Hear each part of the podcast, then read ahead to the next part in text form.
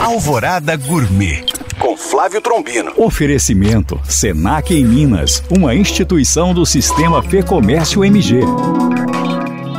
Olá, meus queridos ouvintes. Continuando nossa série de receitas de orixás, hoje mungunzá com camarão seco.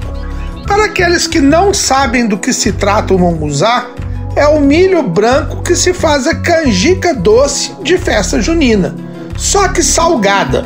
Vamos preparar igual a canjica, só que usar cebola com manteiga com sal e servir com camarão seco e salgado. Bom apetite!